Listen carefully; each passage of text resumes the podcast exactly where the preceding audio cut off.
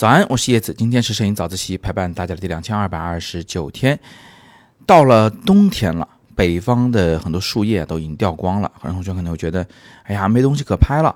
但是你知道吗？冬天真的有冬天值得拍的景。我还挺喜欢拍这种光秃秃的树枝的。谁说它不是另一种美呢？我们在春天、秋天、夏天的时候啊，都只能见到呃繁茂的树叶，就见不到那个。树枝它本来的样子，但是树干、树枝它本身就有自己的美感，它们就像那些盆栽啊，被精心修剪过的一样，但是它比盆栽更漂亮、更自然、更狂放、更有野趣。它呢是由线条构成的，那线条的美感呢啊来源于以下几个方面：首先是它是直线、斜线、曲线还是折线。那如果它的线条是弯弯曲曲的。会显得比较的野一些啊，比较的这个自然一些。但如果是笔直的，就会显得比较呆板。所以我们在拍树枝的时候，尽量找的都是那些比较弯曲的树干。然后呢，我们不太喜欢树干在画面中呈横线或者是竖线，希望它们呈斜线为主，对角线的方向当然就更好了。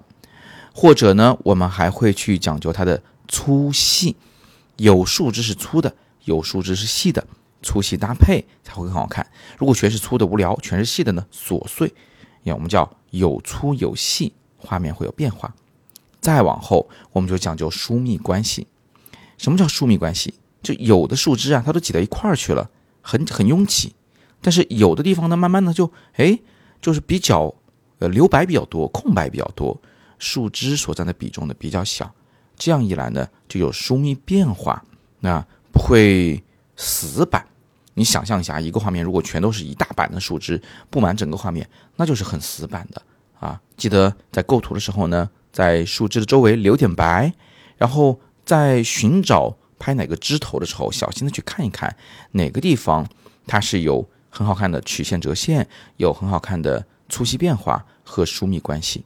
最后一步，你可以试着在树枝上加一些点缀物，一个红灯笼。啊，一点点白雪，一片还没有掉落的树叶，或者挂个红柿子，其实都是非常好的树枝的点缀物。实在不行，你就等一只鸟飞过这个树枝头。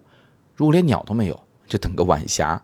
你总有一种办法，能在这个冬天里加一点生机，加一点暖色。好，那么今天我就是简单的给大家分享了一下冬天拍树枝的三种基本方法：找线条。找粗细，找疏密，同学们就可以练起来了。如果你想跟着我们的老师们一起去实地拍摄练习摄影呢，哎，有个好机会，在本周六，我们的燕飞老师会带领大家去拍颐和园。小班授课，名额非常有限，大家预报从速。你可以点击今天的微信公众号第二条的图文链接去了解课程详情，或者呢，直接扫描我们语音下方那个海报的二维码，进入详情页面。学过的同学都知道。线下的学习那真的是事半功倍。好，那就祝福大家有一个非常充实的周六。